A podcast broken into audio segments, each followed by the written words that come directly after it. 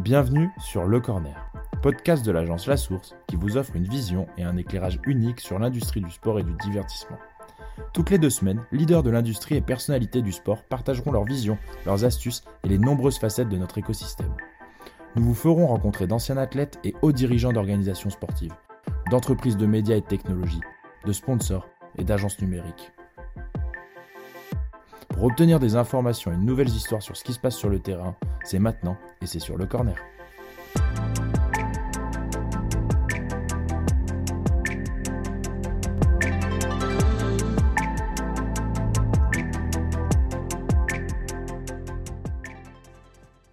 Combini Boy, c'est comme ça que Amir Benjabala se décrit sur, sur LinkedIn. Euh, salut Amir, comment vas-tu? Salut David, ça va et toi? Aujourd'hui, on est super content de recevoir Arnaud. Salut Arnaud. Salut Sam, comment vas-tu? Bah écoute, ça va très bien et toi? La forme, un petit passage en France, tout va bien. Aujourd'hui, on est ravi d'accueillir Maxime Orbez, vice-président de sport chez Jelly Smack. Salut Maxime. Salut Samuel, comment ça va? Bah écoute, ça va très bien et toi? Bah écoute, la forme. Parce que Kevin Jeffries, j'ai 33 ans, c'est ma troisième saison euh, comme euh, data analyst à, à l'OGC Nice. Aujourd'hui, j'ai le grand plaisir euh, d'accueillir Marc-Angelo Souma. Salut Marc-Angelo, comment vas-tu? Ça va bien, bonjour à tous. Bonjour à toutes et tous, Hugo et Charles, les cofondateurs de Skill Corner. Bonjour messieurs, comment allez-vous? Très bien, bonjour. Ouais, bonjour, super. Aujourd'hui, on a le plaisir de recevoir Benjamin. Salut Benjamin. Bonjour Samuel, et merci pour ton invitation.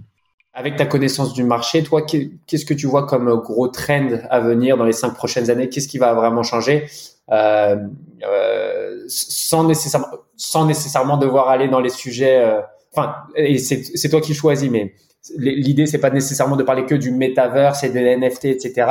Même si c'est, enfin, si c'est quand même une, tendance qui, naturellement nous intéresse tous. Euh, mais ouais, réalistiquement, pour l'audience plus large, quels sont les gros sujets que tu vois venir toi dans l'industrie du sport pour les cinq prochaines années? Bah déjà, 5 ans, c'est un bon, euh, c'est un bon chiffre, je pense, parce qu'il euh, il paraît qu'on a toujours tendance à, à, surévaluer les changements à 2 ans et les sous-évaluer à 10 ans. Donc 5 ans, on est bien. Euh, J'avais fait de la recherche euh, avant de poser cette question. C'est parfait. euh, alors écoute, euh, NFT, on va l'évacuer maintenant. Euh, oui, évidemment, je pense que c'est quelque chose qui, qui va continuer à se développer. Moi, je suis quand même toujours un peu intrigué par les, par les chiffres évoqués à l'heure actuelle, quand même.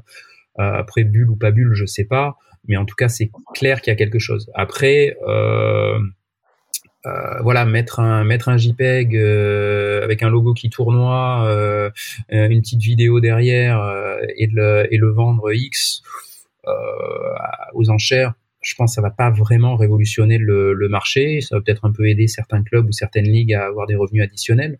Mais, euh, mais par contre, je pense qu'il y a des, des, concepts qui sont en train d'émerger qui sont beaucoup plus intéressants en termes d'engagement.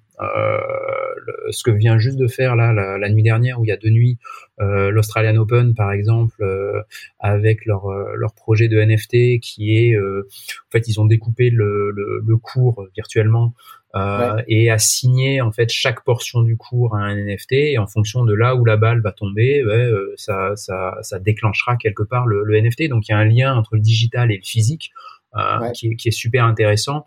Et, euh, et voilà, pour moi, c'est ce genre de choses qui sont euh, qui, qui devraient qui devraient se développer. En tout cas, je l'espère parce que encore une fois, je trouve que ça sera beaucoup plus beaucoup plus intéressant pour pour tout le monde. Ouais. Et puis et puis d'ailleurs, l'association dans, dans dans ce cas présent, l'association d'un NFT avec un objet physique aussi donne d'autant plus de valeur à, potentiellement à ce, NFT parce que quand même le côté à récupérer la balle ensuite si c'est toi qui, qui remporte ce NFT effectivement là tu as en plus de ça un objet physique qui, qui, qui reste très concret. Exactement. Et donc, ça permet aussi de, de sortir de, de, la cible actuelle, en tout cas des, des, des clients actuels des, des, NFT, qui sont souvent plus, plus jeunes ou très nerds, en tout cas, euh, qui eux sont habitués à acheter en effet des, euh, des, produits digitaux euh, sur, sur, sur Fortnite ou, ou autre. Et là, avoir ce, en effet ce, ce, ce pendant physique, je pense que ça permettra euh, à cette euh, à cette à cette initiative ou à d'autres dans le, dans le même genre de, de, justement sauter le pas et, et devenir beaucoup plus euh, mainstream. Ouais. Bon public, et, et peut-être sur de, sur de, de, de l'innovation plus plus simple parce que l'innovation finalement ça n'a pas besoin non plus d'être une technologie enfin et, et je peux d'autant plus le dire venant de la réalité virtuelle qui était un sujet très à la mode en 2015 et puis qui, qui a énormément ralenti quand même depuis. Euh, ça n'a pas forcément besoin d'être très tech. Moi par exemple je crois beaucoup au user generated content naturellement et, sur le côté participation de l'audience. C'est d'ailleurs pour ça qu'on choisit des, organisations comme Live Like et Greenfly. Euh, mais euh, Qu'est-ce que tu en penses, toi, du user-generated content d'une manière générale, de faire en sorte que ton audience participe de plus en plus?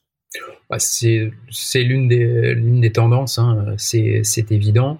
Euh, je pense que enfin, ça se développe et ça va continuer à se développer parce que bah, chacun, euh, chacun a cette, euh, cette on va dire cette, ce, ce, ce, produit dans sa main avec un téléphone portable qui lui permet de toute façon d'être émetteur et pas seulement récepteur. Et, euh, et donc, je, je vois pas euh, comment, dans en tout cas des démocraties, euh, on pour, cette, tendance pourrait s'éteindre, hein, tout simplement. Donc, euh, c'est en train de se développer depuis un certain nombre d'années maintenant. Euh, et euh, on pourra pas remettre le, génie dans la bouteille. Et je pense qu'il n'y a aucune raison de le remettre dans la bouteille de toute façon parce que c'est quelque chose d'extrêmement euh, intéressant, une nouvelle façon aussi d'interagir pour les pour euh, d'avoir du contenu qui peut être de qualité pour pour aussi encore une fois faire vivre la marque. Ouais, ouais, et puis les gens veulent participer au débat et il y avait j'avais quand même une conversation avec un broadcaster intéressant à ce niveau-là, c'est que maintenant tout le monde a énormément de données et un potentiel de connaissances super important là où il y a 20 ans c'était pas forcément le cas et où l'opinion du grand public c'était effectivement euh, plutôt de enfin le public était là plutôt pour recevoir les informations que de contribuer à l'information d'une manière générale. Aujourd'hui, on est super content de recevoir Arnaud. Salut Arnaud. Salut Sam, comment vas-tu? Ben écoute, ça va très bien et toi? La forme, un petit passage en France, tout va bien on avait créé des Sport Innovation Summit sur le marché mexicain, qui étaient des congrès d'innovation sur le sport. Euh, et puis les speakers internationaux qui venaient, qui étaient quand même des, des, des qui sont des belles personnalités, des, des, très performants dans ce qu'ils font. Ils nous ont dit c'est pas mal ton petit truc. Pourquoi tu l'internationalises pas? Et euh, donc voilà. Donc on a fait cinq au Mexique, on a fait deux à Paris, un à Tokyo. Et c'est tout ça, c'est des histoires de relations humaines. Un peu toi, ce que tu fais, tu, tu connais les gens, tu as confiance en eux, ils ont confiance en toi, et puis tu construis des choses que tu n'avais pas imaginées. Tokyo, c'était c'était le fait de faire un événement à Tokyo, c'est parce qu'on a eu le CTIO de Tokyo 2020 qui est venu à, euh, au Mexique pour parler lors du de, lors de notre euh, summit, et il s'est dit mais c'est super, il faut qu'on l'amène au Mexique. Et entre temps, il a démissionné, mais il avait pas mal, euh, mais il était très bien positionné, et boum, on a fait un événement à Tokyo. Et puis, la, le Sport Innovation Summit est devenu, dans le cas de Paris, la Global Sports Week, donc avec Lucien Boyer Laurent Damiani, qui sont les, deux autres cofondateurs. Euh, et voilà, c'est la troisième, quatrième édition, quatrième pour venir. Et euh, donc, au moins des moments difficiles avec le Covid, évidemment, mais une belle aventure euh, gérée par, dirigée par Noémie Claret. Et ça, ça continue. Moi, je, j'en suis plus actionnaire, mais je suis toujours cofondateur évidemment, et, euh, et je soutiens l'événement qui est, qui, est, qui est une très belle vision et vocation. Et puis j'ai créé Sport Innovation Society, euh, un peu à la suite des summits, qui est l'activité plus conseil et innovation euh, que je dirige moi, euh, où on accompagne différents, euh, différentes organisations sportives internationales et nationales. Euh, sur sur leurs problèmes sur le, sur leur stratégie et sur leurs problématiques d'innovation donc euh, beaucoup plus intellectuel, moins, moins opérationnel. Donc on est moins dans l'inspiration qui fait que quand tu fais un événement et que tu vois le public et les athlètes euh, foutent bonheur, ben c'est juste euh, c'est juste du bonheur quoi. Euh, là tu es plus euh, sur du de la prospective, du moyen long terme, de l'intangible. donc donc c'est complètement différent, mais c'est aussi très important parce que tu vois avec le temps c'est hyper bizarre, mais autant quand j'étais jeune et que je bossais en agence je pense qu'on snobait énormément les organisations sportives, les fédérations et autres, en se disant ah c'est des nuls, c'est ringard, etc. Alors qu'en fait c'est eux qui dirigent le sport, c'est eux qui font le sport.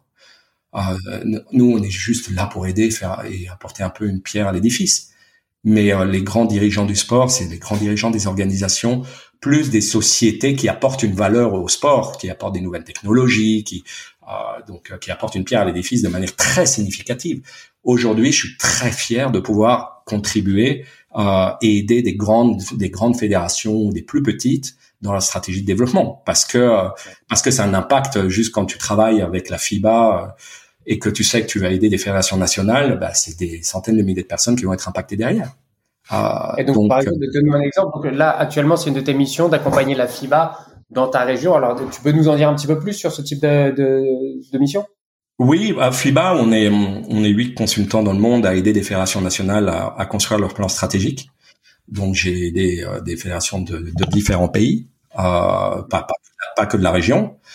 Euh, mais on travaille aussi, euh, on accompagne la Fédération mexicaine de foot en innovation. Il y a le mondial qui vient 2026 euh, avec États-Unis, Canada, Mexique. Donc ça sera la Coupe du Monde au Mexique. on et on a on a une collaboration maintenant pour un gros projet à Los Angeles. Donc on n'est vraiment pas 100% mexicain. C'est mon équipe pour les motiver, j'aime leur dire from Mexico to the world euh, pour montrer qu'on sait bien faire les choses aussi là-bas et qu'on peut le faire pour beaucoup d'autres. Et, et, et, par exemple, là, dans le cadre de, de, de la Coupe du Monde 2026, toi, tu as accompagné la, enfin, la participation du Mexique à la candidature euh, dans le choix des stades. Quel, quel a été ton rôle là-dessus? Ah, en l'occurrence, j'en ai, j'ai pas eu de rôle. Ça aurait été très sympa par ailleurs, mais euh, mais j'ai pas eu de rôle sur cette partie-là. Mais ça fait plus de deux ans que je travaille avec la fédération mexicaine sur la stratégie d'innovation. C'est où sont les perspectives de croissance euh, et qu'est-ce qu'il faut construire pour que demain on soit plus performant? Euh, parce que la plupart des organisations ont des ont des inventaires commerciaux dans leur cas vendus. Euh, c'est-à-dire que voilà, maintenant il faut penser qu'est-ce que va être le business de demain et comment on s'adapte, comment on se prépare pour que quand viennent les moments clés de renégociation, que ce soit des droits télé, du sponsorship ou autre, ou la Coupe du Monde, euh, comment, quels sont les leviers de croissance du futur et comment, voilà, comment on se met en place pour pouvoir être prêt au bon moment. Euh, donc voilà, ça c'est ce que je fais avec eux et c'est et c'est super intéressant. Et bien évidemment, la Coupe du Monde c'est une opportunité, même si la FIFA a radicalement changé son ses process. Et donc euh, il y a plus de comité organisateur comme tel, euh, comme tel. C'est c'est presque la FIFA qui prend les trois stades dans le cas du Mexique et qui opère et qui a les revenus et qui après redistribue des choses. Donc c'est très différent de ce qu'on a vécu en France, que ça soit sur les coupes du monde ou sur les sur les euros. Euh, et ça sera la première fois que la FIFA va opérer de, de, cette, de cette manière. Ça fonctionne comment du coup l'organisation d'un Grand Prix en France? Euh, C'est quoi les différentes étapes? Euh, Et toi, c'est quoi du coup ton quotidien là-dedans? Je pense que c'est important de le comprendre. Euh, nous, nous, on est revenu au calendrier en 2018 après 10 ans d'absence. Avant, c'était à Manicourt. Euh, là, c'est au circuit Paul Ricard, au Castellet, à côté de Marseille. Et en fait, c'est revenu sous l'impulsion de, de, de personnalités politiques euh, de la région et qui sont nos financeurs aussi et qui ont monté ce projet-là et qui eux euh, passionnés euh, passionnés mais aussi euh, voyant une opportunité de créer des retombées économiques pour le territoire et un rayonnement médiatique pour le territoire c'est dit il faut qu'on fasse revenir le Grand Prix en France donc il revient en 2018 euh, on est un GIP aujourd'hui c'est une forme assez classique organisation sportive pour des événements de, de grande ampleur hein. Euh, les Jeux 2024, euh, euh, la World Cup de rugby sont, sont sous ce format, sous cette structure juridique GIP. Et donc le Grand Prix revient en 2018 et, et, et, et du coup mon boulot c'est quoi? Je fais une transition très rapide, mais directeur de la communication, j'ai plusieurs objectifs. Euh, moi déjà, je suis arrivé après une année euh, compliquée 2018 où euh, où il y avait des bouchons, il y a eu beaucoup de bouchons. Euh, je sais pas si. Ouais.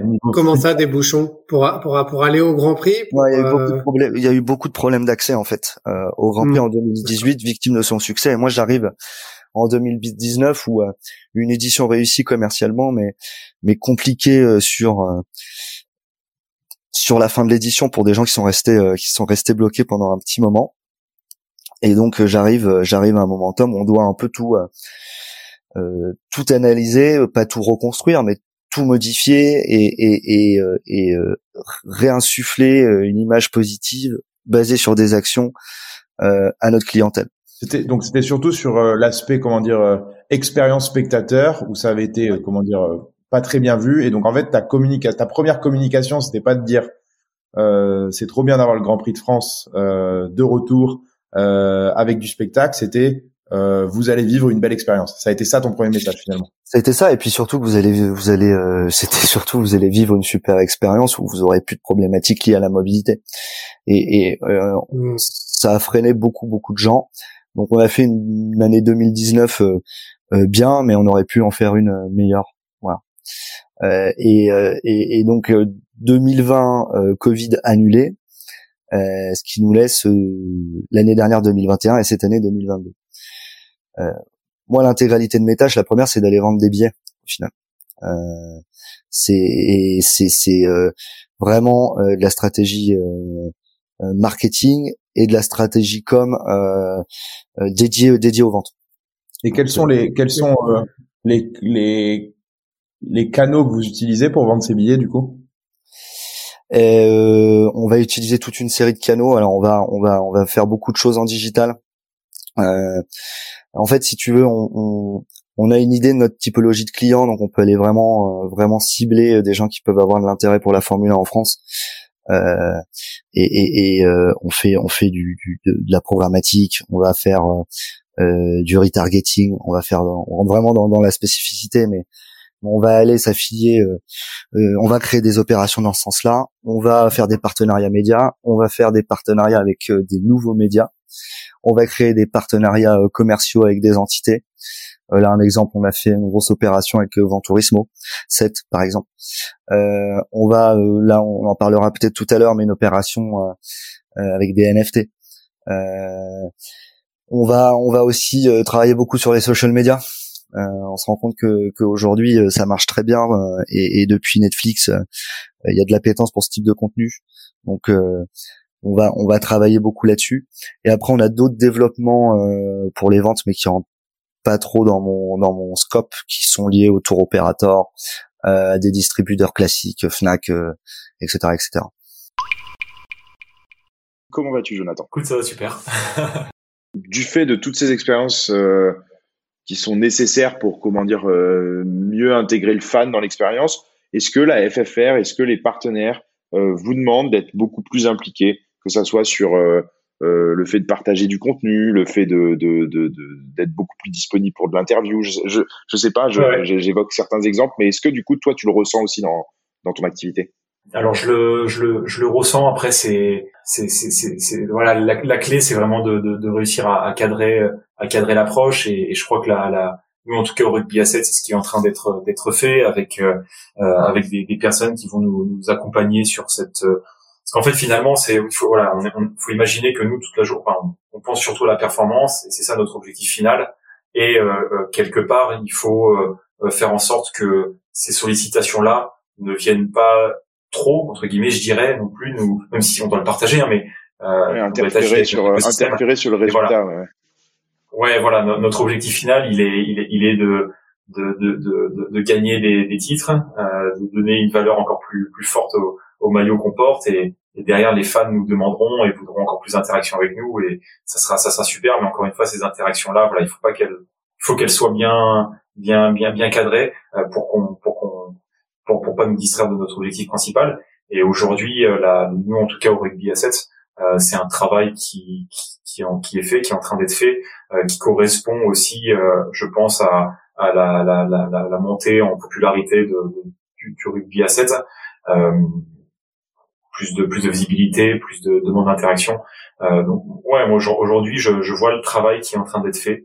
Euh, je sais pas si on est à un niveau de maturité peut-être comme celui du, 15 de France, mais euh, mais, mais c'est normal. Hein, plus plus on va gagner des titres, plus on va être visible, plus on va être visible, plus on va nous, nous demander euh, et on va nous et derrière il faudra gérer ces demandes.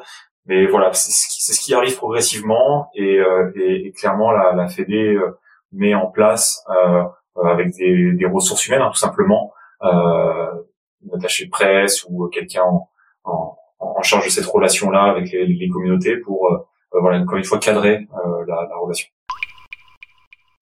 Salut Kevin, comment vas-tu? Salut David, ça va et toi? Du coup, quand tu fais du scouting, tu as parlé du mercato d'hiver, donc tu vas intervenir sur l'équipe première, tu vas intervenir sur les équipes jeunes. Donc ça veut dire qu'en fait, il y a un projet on va dire commun, on va dire sur toutes les équipes, de volonté de production de jeux, etc. Toi, ces données sont te sont partagées, tu les digères et après tu essaies de trouver les profils qui vont correspondre à cette volonté de jeu de des U10 à l'équipe à l'équipe première. Ça, encore une fois, c'est comme on disait tout à l'heure, ça, ça part vraiment d'une d'une stratégie claire qui est celle de, de la direction, euh, directeur sportif évidemment, qui lui va voir avec le coach les différents besoins, les différents styles de jeu, les différents styles de, joueurs qu'on veut. Après, lui va me les partager donc moi, avec les statistiques, là, c'est à moi de chercher des profils qui correspondent euh, aux besoins, aux demandes. Évidemment, il faut que ça soit aussi euh, raisonnable financièrement. Donc euh, ça, c'est à moi de, de, trouver ce genre de choses. Euh, pour le coup, une des limites entre guillemets de la data actuellement, c'est qu'on a beaucoup de choses évidemment sur les pros, sur les jeunes beaucoup moins. Donc moi, je vais vraiment m'occuper que de l'équipe première. les jeunes, j'ai quasiment rien dessus. Il y a des choses qui se développent, notamment Highball, qui est une compagnie française qui s'est développée pour créer des data avec les équipes amatrices, etc. Donc ça, c'est des choses qui pourront arriver potentiellement plus tard. Mais pour l'instant, moi, c'est vraiment qu'avec les qu'avec l'équipe pro. Donc là, vraiment, c'est ça part de, du directeur sportif, du coach. Ensuite, moi, j'ai avec les profils. Euh, ils peuvent aussi soit me dire voilà, on veut tel genre de joueur, n'importe quoi, un, milieu axial euh, qui euh, voilà, qui est box to box, des choses comme ça. Donc moi, je vais regarder leur sortir des, une liste. Inversement, ils peuvent aussi me proposer des joueurs en me disant voilà, on a bien tel, tel, tel, tel joueur, est-ce que tu peux comparer les forces, les points forts, les points faibles, le système de jeu, etc. Et après, moi aussi, tout au long de la saison, au-delà de ça, euh, nous, avec les outils qu'on a fait, justement, après, c'est d'essayer de dégager des profils, d'essayer de les dégager avant les autres, évidemment. Donc, c'est plus les profils qui sont très jeunes, qui viennent de commencer, qui sont performants, etc. Dans n'importe quel championnat, parce qu'on avec euh, nos partenaires, on a la chance de couvrir énormément de championnats, que ce soit Stats Bomb, Stats Perform. On doit avoir, je sais pas, 70 compétitions environ. Donc, euh, nous, c'est à nous de trouver les bons indicateurs, euh, pour les faire sortir rapidement et ensuite euh, d'aller les regarder, de les repérer et ensuite potentiellement à terme de, de les faire signer. C'est pas encore arrivé pour l'instant parce que la, la data est encore relativement récente à, à l'OGC Nice, mais euh, ça aussi c'est une autre partie évidemment de, de notre boulot. On va être avec un combini boy, c'est comme ça que Amir Benjabala se décrit sur sur LinkedIn. salut Amir, comment vas-tu? Salut David, ça va et toi? C'est la promesse de Combini que de faire des opérations qui soient engageantes. Alors quand je parle de résultats, on n'est plus du tout dans la notion du ROI tel que je l'évoquais par rapport au début de ma carrière. Mais il y a quand même une notion, euh, euh, quand on, on, vient chez Combini, c'est à la fois pour euh, trouver un contenu qu'on ne trouvera pas par ailleurs, un contenu créatif. Euh, la notion de créativité chez Combini, elle est centrale. Mais et, du coup, euh, bah, c'est presque un cercle vertueux, c'est-à-dire que dès lors que le contenu est créatif, qu'il est spécifique ou adapté à chacune des plateformes de diffusion, il va engager. Et s'il engage, eh bien, on aura coché les cases de la visibilité euh, et, euh, j'allais dire, de, l'engagement. Si c'est pas le cas, ça amène deux résultats, ou en tout cas deux, deux, deux, euh deux conséquences. La première conséquence, c'est que le client ne voudra pas forcément revenir la prochaine fois parce qu'il va considérer qu'il n'en a pas eu pour son argent, si on parle de manière assez basique. Et la deuxième conséquence, c'est que si en cours de route on s'aperçoit qu'on ne délivre pas les KPI, eh ben, ça une incidence financière euh, pour Combini puisqu'on va devoir d'une manière ou d'une autre compenser euh, la déception ou euh, la sous-performance. Donc dans les deux cas, on est perdant à la fois pour la renommée et la notoriété de Combini, et à la fois euh, d'un point de vue purement financier pour Combini. Donc c'est notre intérêt à tous, au-delà de, de, du besoin d'incentiver les uns les autres, mais c'est notre intérêt à tous de faire des contenus qui performent, qui soient vus, et voire même, au même titre que ce qui peut se passer dans une agence de création, qui puisse être primé. On, on essaye de faire des campagnes un peu atypiques qui puissent, à un moment donné, être des vitrines pour nous. Et c'est en fait c'est dans ta fidélisation que tu vois le, que le résultat était bon finalement. Exactement, exactement les, je, t'ai dit que j'avais deux points et l'autre il a rien à voir. T'insistes énormément sur la sur la créativité et, et, et je sens que c'est c'est un sujet qui te qui te tient à cœur. Moi, ça m'amène une question, c'est dans beaucoup de vos vidéos, il y a des il y a des talents, il y a des il y a des célébrités, il y a des il y a des, il y a des gens qui forcément créent de l'audience. Euh, comment ça fonctionne? C'est-à-dire qu'au sein de Combini, vous avez des gens qui qui qui gère des talents, qui gère des relations avec des talents pour pouvoir les solliciter euh, quand il y a un besoin. Comment comment ça fonctionne? Parce que euh, finalement, Combini, oui, c'est une c'est une plateforme maintenant de, de, renom et elle, est toujours de renom grâce à surtout ces talents aussi qui viennent euh, qui viennent créer des, des, capsules dessus. Ouais, tout à fait. C'est un, un bon point. Alors déjà, je, je vais pas enfoncer de porte ouverte, mais je pense sans qu'il y ait trop de, de débat là-dessus, pouvoir dire que les personnalités, et surtout ceux dans, dans le monde de l'entertainment, aiment Combini. C'est-à-dire que, je le disais, Combini, c'est une micro-société, et euh, moi, ça m'a assez surpris, bluffé, euh, de voir toute la journée des personnalités venir, repartir de chez Combini, défiler. Donc c'est vrai que euh, ces, ces, personnes qui sont euh, dans une logique de promotion, euh, de, de visibilité, euh, sollicitent Combini ou Combini les sollicite, ça, ça dépend dans quel sens les choses vont, euh, parce que aujourd'hui Combini est le média de la pop culture. Donc l'édito et la rédaction euh, voient passer ces personnalités, ces talents, ces influenceurs. nous, à côté de ça, évidemment, on capitalise et on, on profite euh, de cette attractivité pour Combini euh, bah pour avoir accès plus facilement à certaines personnalités, à certains influenceurs. Mais ça nécessite quand même un certain cadrage et une certaine discipline. Et pour cela, on a ce qu'on appelle un talent manager, qui est la personne qui va euh, de manière privilégiée contacter euh, les personnalités. On va avoir toute une équipe qui va derrière travailler euh, j'allais dire, au bon maillage entre l'idée créative, l'annonceur, l'ADN de l'annonceur et la personnalité qui pourrait à un moment donné, sur une idée qu'on a, bah, être le meilleur incarnant possible. Et euh, du coup, on a une, une, approche très structurée sur ce type de sujet, très cadrée, avec des gens qui euh, dont c'est le métier, qui connaissent ces personnalités, qui vont pouvoir les gérer, et qui vont pouvoir, dans la plupart des cas, les amener au résultat euh, qu'on veut avoir en termes de, de, de rendu qualitatif. Bonjour à tous, bonjour à tous les trois. Si vous pouvez vous introduire rapidement. Euh, oui, Joseph, euh, donc 40 ans, euh, parisien, cofondateur du Five et père de deux petites filles. Moi, c'est Tony, j'ai 47 ans, j'ai trois filles et je suis le sudiste de la bande. Je vis à Sophie Antipolis près de Nice. Et bonjour à tous, Guillaume, moi j'ai 42 ans, j'ai trois enfants et je complète le triangle géographique en habitant à Bordeaux. Quel est l'apport de la pratique du foot à 5 euh, par rapport au football euh, d'une manière générale? Qu'est-ce que ça apporte que, euh, et qu'est-ce que ça aide euh, Comment est-ce que ça aide un footballeur à s'accomplir de meilleure manière dans sa pratique générale du football? Ouais, alors soit un footballeur à s'accomplir, soit un non-footballeur à découvrir le foot. Ouais. je pense qu'il y a vraiment ces deux axes-là. Nous, on a on a toujours été étonné par une stat, c'est qu'en France, il y a quasiment 40% des gens qui kiffent le foot. Euh, qu'ils regardent, qu'ils l'ont pratiqué dans la cour d'école, au parc avec leurs copains, etc. Et il y a 3% qui sont licenciés. Euh, donc ça veut dire qu'il y a un trou de, de, de 35%. Et en fait, je pense que c'est un, un peu ce, ce trou-là qu'on vient servir parce que notre version du, du foot, elle est beaucoup plus accessible. Euh, le fait de, de de plus avoir de contraintes de contraintes horaires, d'avoir les balustrades qui pardonnent beaucoup les erreurs techniques aussi. Euh, parce que le ballon il va revenir, etc. Qui est moins de contact, donc moins de blessures, euh, moins d'agressivité, beaucoup plus de fair play, etc. Je pense que ça, ça répond, euh, ça répond vraiment à. C'est un complément au foot traditionnel qui est vraiment intéressant. L'autre point qui est intéressant, c'est que souvent quand on joue, quand on est licencié, la qualité du terrain est très souvent liée au niveau auquel on pratique. Euh, on connaît tous. Euh, je suis en équipe une, j'ai le terrain d'honneur le samedi soir. Euh, par contre, je suis en deux, j'ai le champ de patates au fond de la cour. Au, au, five, c'est très différent. tous les terrains sont les mêmes. Ils sont accessibles par tout le monde sans aucune sans aucune discrimination.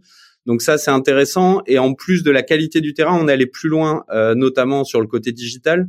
C'est-à-dire que aujourd'hui, euh, on sort d'un five, on a la vidéo de son match, les buts qui sont découpés, les meilleurs moments, ses statistiques, même ses statistiques individuelles. On sait qui a tapé dans le ballon le plus fort, qui a couru le plus vite.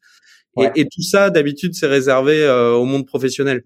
Donc là, on donne accès à une qualité de terrain, d'expérience, etc., quel que soit le niveau du joueur. Et ça, on trouve que c'est c'est super euh, c'est super intéressant.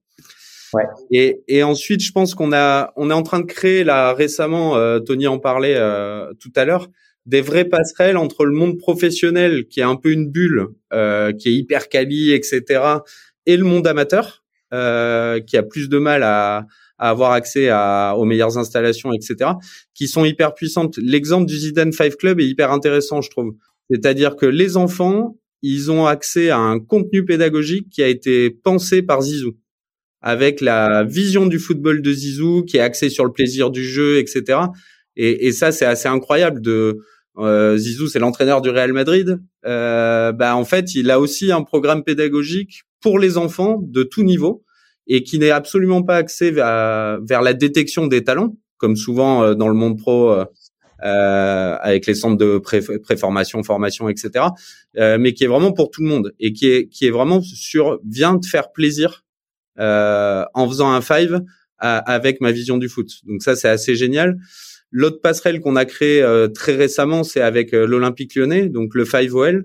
Euh, c'est un bon exemple. on est au pied du Groupama Stadium, donc l'emplacement est dingue. faire son 5 en face de, du Groupama Stadium, c'est assez fou. Du coup, nos joueurs, qui sont des, des, des, joueurs loisirs, ils croisent régulièrement les pros. sur un anniversaire, ils vont faire une visite du stade avec la mascotte, le musée, etc. entre le, la partie de 5 et le goûter enfin, du coup, on croit beaucoup à, à ça, de faire des, des, vrais traits d'union entre le monde pro qui est un petit peu euh, un petit peu satellisé le monde amateur euh, qui est souvent sur les champs de patates et, et, trouver un peu la passerelle entre les deux euh, pour amener de l'expérience euh, professionnelle à des joueurs loisirs. à des joueurs loisirs. Aujourd'hui, j'ai le grand plaisir d'accueillir Marc-Angelo Souma. Salut Marc-Angelo, comment vas-tu? Ça va bien, bonjour à tous il y a vraiment de gros déséquilibres en Europe par rapport euh, au développement du football américain. Tu prends l'Allemagne, tu prends la France, ça a rien à voir. Tu prends l'Autriche, tu prends la France, ça a rien à voir. Mais c'est aussi parce que euh, il y a moins de concurrence et plus d'opportunités dans ces pays-là mmh. par rapport au sport de grand terrain. Et à côté, c'est aussi parce que eux, ils ont une euh, une culture sportive mmh. qui est plus tournée vers le développement, vers le business, que nous. Et euh, là-dessus, nous, si on prend pas le tournant euh, de la prise en compte des modèles économiques et du professionnalisme.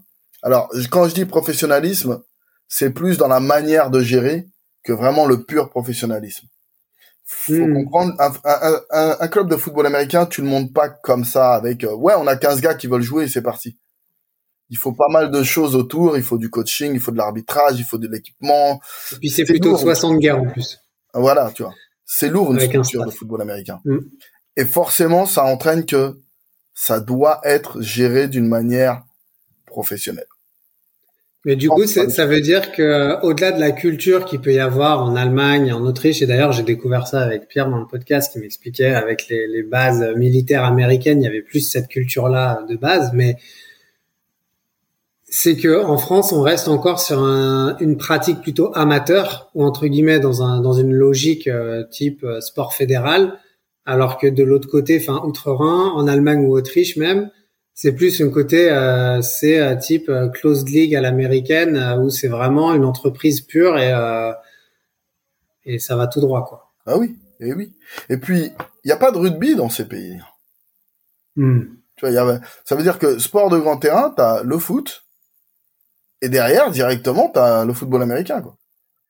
Hmm. Il y, a, il y a cette opportunité sport, culturelle sportive, mais derrière, il y a aussi le fait que culturellement, dans leur manière de gérer les clubs sportifs, ils vont chercher des partenaires. Ils doivent euh, euh, satisfaire leurs leur sponsors. Ils vont avoir cette euh, cette cette habitude de monde de lever de fonds pour juste financer une pratique sportive, que ce soit amateur ou pas. Tu vois. Hmm. Nous, on est beaucoup sur la subvention, l'école, la mairie et tout ça, ce qui est bien. Hein. Mais à un moment, bah, la mairie, elle a pas forcément les sous. Deux, la mairie, elle, a des objectifs aussi, donc elle va te dire partage mes objectifs, qui sont pas forcément des objectifs de pratique pure. Profession, ouais. Voilà. Et trois, euh, il faut trouver des fonds pour un sport qui demande beaucoup d'organisation. Hmm. Forcément, si on n'a pas cette culture-là, eh ben on se retrouve à, à vivoter. Mais les autres avancent à côté. Salut Motassem. Salut, salut. Merci de m'avoir ici. Donc vous, vous avez été parmi les premiers à recevoir un investissement privé en tant que fédération internationale. Vous avez été les premiers à faire la transition et ça, c'était quelque chose qui a été enclenché bien avant le Covid, j'imagine. Oui. Euh, Je me rends pas compte de combien de temps euh, prennent des négociations pour arriver à de tels accords, mais j'imagine que ça prend un peu de temps de changer de ce, côté très institutionnel FIVB à un nom beaucoup plus marketing commercial. Cette transition de dire on va commencer à construire une plateforme en propre et potentiellement capitaliser sur nos propres droits. Raconte-nous un petit peu tout ça, euh, cette arrivée du, du fonds CDC dans, vos, dans, votre, dans votre organisation qui maintenant notamment le fonds pour ceux qui sont pas super avertis qui investit dans la Liga, qui investit dans la, Ligue 1. Euh, donc, disons-nous un peu plus là-dessus. Donc, euh, toute, la, toute la procédure a pris, je pense, euh, je dirais, environ deux ans, et ça nous a permis aussi de, de, de préparer la transition ces, ces, ces deux ans-là, en termes de technologie et tout ça. Mais pour expliquer à tout le monde, Volleyball World, c'est l'entité commerciale qui est qui a été créée entre la FIVB et CVC Capital Partners. Euh, l'objectif, c'est vraiment d'investir dans le sport, dans le volleyball, dans le monde entier. Et comment, comment l'objectif de et comment on fait ça, c'est de créer un écosystème pour intégrer toutes les parties qui sont euh, affiliées au volleyball, que ce soit un fan, un athlète, un partenaire, une fédération, une ligue, euh, dans un seul écosystème. Euh, sachant que le, le volleyball est un des sports les plus, les plus pratiqués au monde. D'après Nielsen, il y a environ 800 millions de fans euh, à travers le monde qui, qui participent au volley. Donc l'idée, c'était de, de, de, créer un grand écosystème qu'on peut euh, non seulement mettre les événements de la fédération, mais aussi euh, agréger les, euh, les ligues et mettre tout en tout en, dans un seul écosystème, euh, que ce soit digital, mais aussi commercial. Ouais, et c'est intéressant parce qu'on va y arriver un petit peu vous sur les modèles assez particuliers que vous avez par exemple avec le championnat italien, mais c'est vrai que depuis maintenant on voit la FIBA qui a lancé son modèle, euh, sa, sa, sa, plateforme courtside, euh, il y a FIFA qui a lancé FIFA Plus, et finalement vous avez été relativement euh, avant-gardiste. Il y avait l'UFA qui avait lancé sa plateforme UEFA TV, et je pense que beaucoup de fédérations se sont inspirées un peu des réussites et des échecs de cette plateforme-là, mais vous avez été euh, parmi les premiers à créer cette plateforme et à, vouloir centraliser tout cet écosystème, en sachant que une des forces, dis-moi si je me trompe, mais c'est que le public de volet est un public très engagé d'une manière générale. Absolument, absolument. Nos fans, euh, nos fans ne, ne, ne, pardonnent pas s'il y a s'il y a quelque chose qui ne fonctionne pas sur notre sur notre plateforme. On le sait directement, je le sais directement, donc euh, c'est assez, c'est assez, c'est assez fou. Mais euh, en parlant de, de, de volleyball world, nous, euh, l'idée c'est, en tant que fédération, euh, la Fédération internationale de volleyball ne pouvait pas acquérir des droits parce que c'est une institution euh, non lucrative.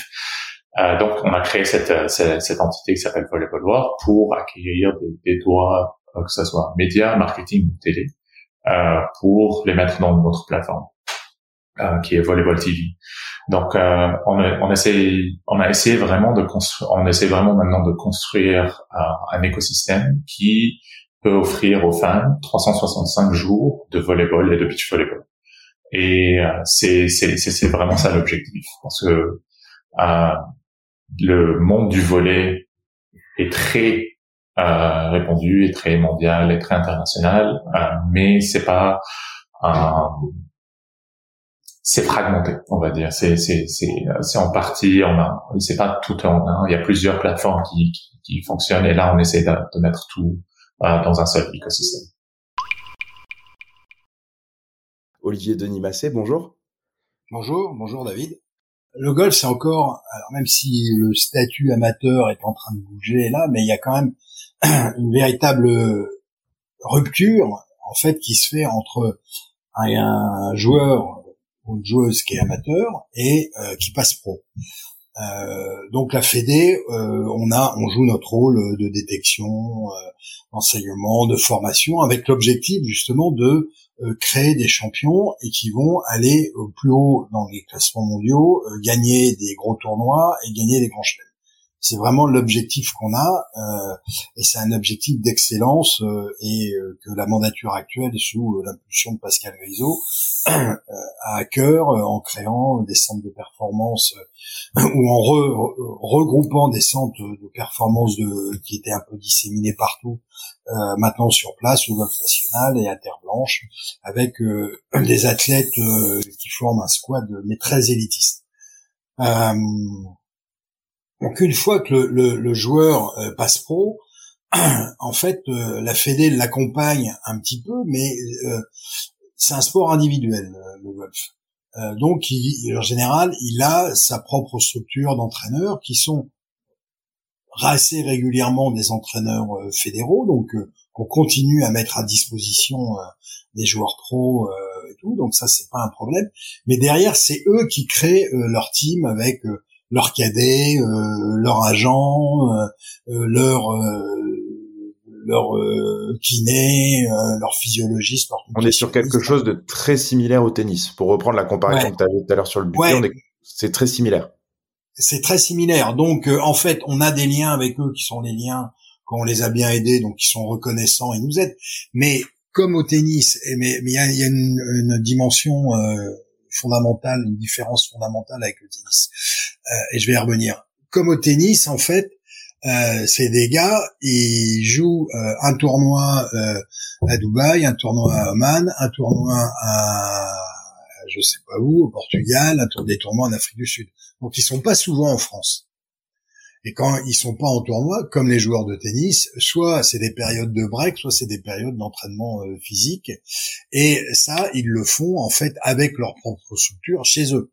Ils viennent pas, même s'ils viennent de temps en temps au golf national, ils disent j'ai besoin d'aller deux jours au golf national pour profiter des installations, de tous les outils de mesure, les trackman, euh, tous les Sampot Lab, euh, tous ces trucs-là. Mais c'est des structures qui sont des structures individuelles et ils gèrent leur calendrier. Et la différence fondamentale avec le tennis, c'est que nous, on n'a pas d'équipe de France. On n'a ni un grand chelem en France, où on peut justement créer un peu ce côté euh, euh, label France avec les wildcards euh, et tout. Donc nous, on a, on a un Open de France, mais qui est assez normé. Donc on a des invitations pour inviter des joueurs, mais c'est quatre jours dans l'année.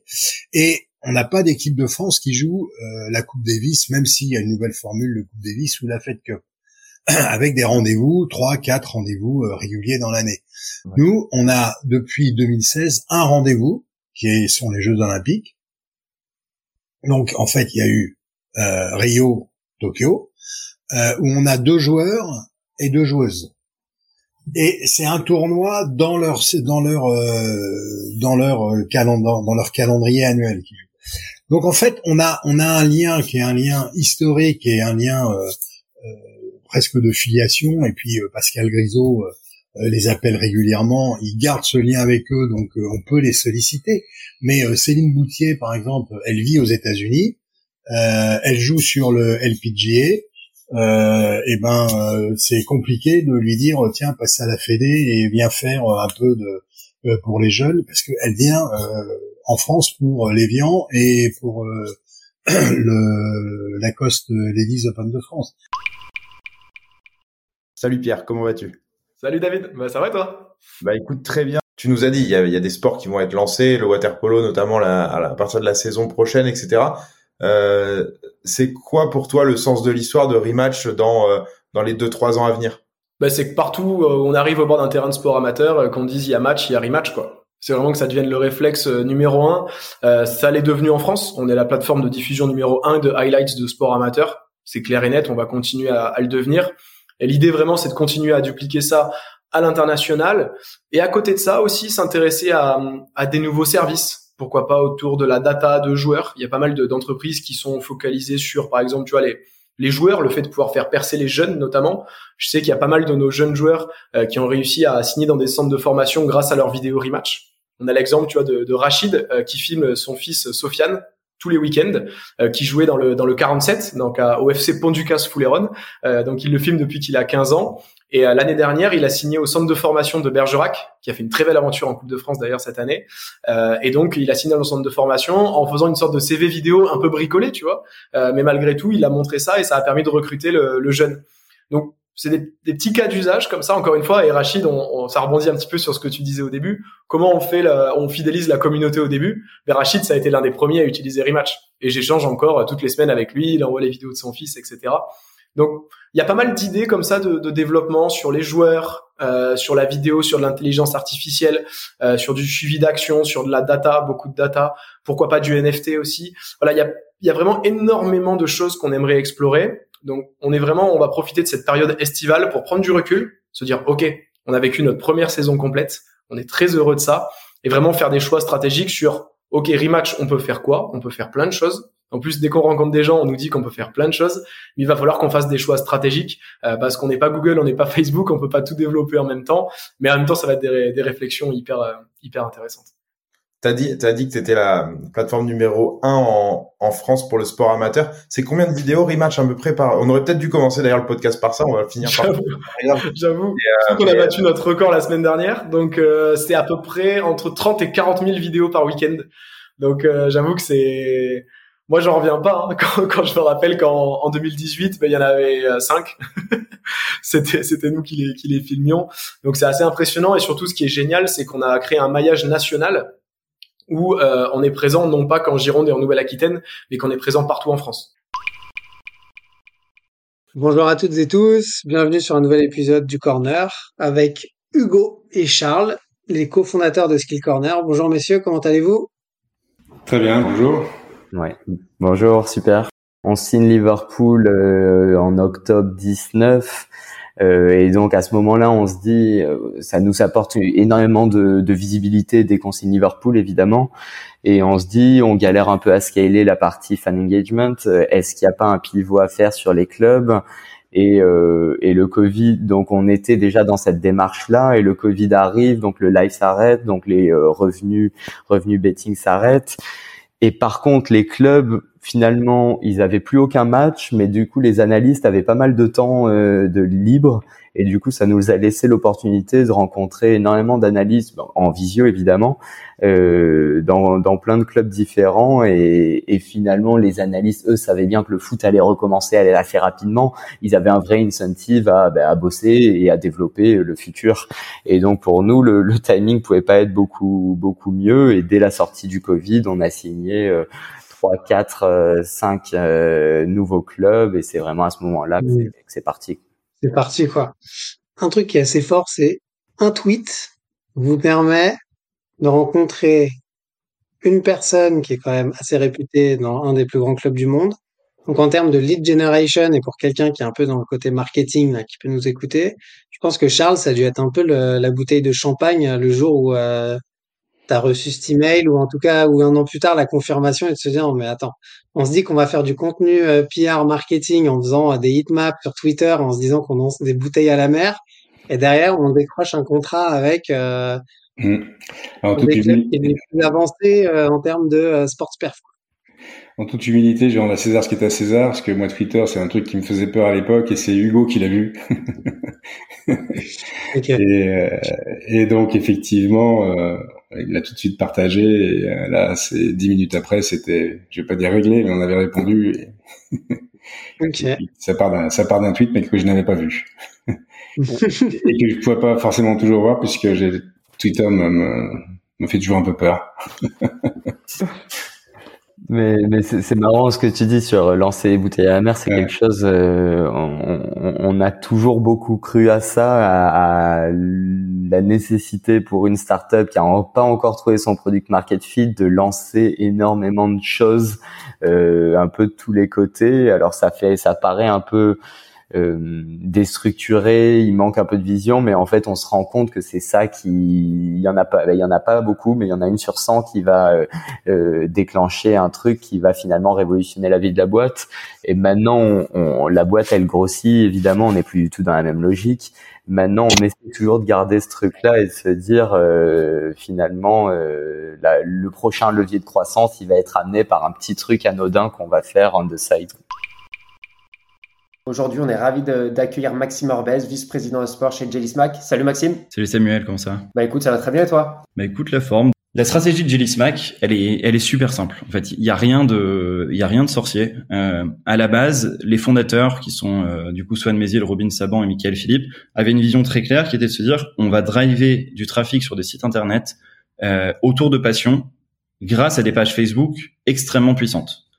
On a lancé cette stratégie avec Omegle, on a lancé le site internet, euh, on a fait pareil sur des thématiques beauty, sur des thématiques gaming, sur des thématiques euh, liées aux inventions, donc des thématiques très passion. Euh, sur lesquels on a construit du coup ces sites internet plus des pages Facebook très costauds. Cette mayonnaise a bien pris, mais en fait au moment où on a commencé à construire les communautés sur Facebook, donc on est en 2016, les gens directement sur la plateforme ont montré un énorme engagement et, et se montraient en fait nativement sur Facebook extrêmement présents et en fait, on sentait sur le marché qu'il y avait quelque chose de, de, très fort à aller chercher nativement sur la plateforme. Sauf qu'à ce moment-là, Facebook n'est pas du tout une plateforme sur laquelle on peut monétiser correctement, ou alors il faut monétiser via du branded content. En tout cas, il n'y a pas moyen de monétiser directement sur la plateforme, euh, directement entre la plateforme et le média. On fait néanmoins le choix, euh, et ça, il faut dire que c'est euh, c'est une vision que, que les fondateurs ont eue et un risque qu'ils ont pris parce que ça aurait pu être un risque pas du tout payant qui aurait mis en danger la société. Ils disent on va arrêter de créer des articles sur les sites internet, on va créer des vidéos nativement sur Facebook en se disant que à un moment donné, Facebook sera obligé de faire comme YouTube et de monétiser in-stream ces vidéos. Ça y est, vous êtes arrivé à la fin de cet épisode. On espère que vous l'avez apprécié et si c'est le cas, n'hésitez pas à lui donner 5 étoiles sur votre plateforme d'écoute préférée. En attendant, vous pouvez toujours visiter notre site internet www.lasource.io pour en savoir plus sur nos activités ou tout simplement vous abonner à notre newsletter pour recevoir le meilleur de l'actualité sport et tech chaque mois dans votre boîte mail. Et je vous dis à bientôt pour un nouvel épisode Le Corner. Le Corner.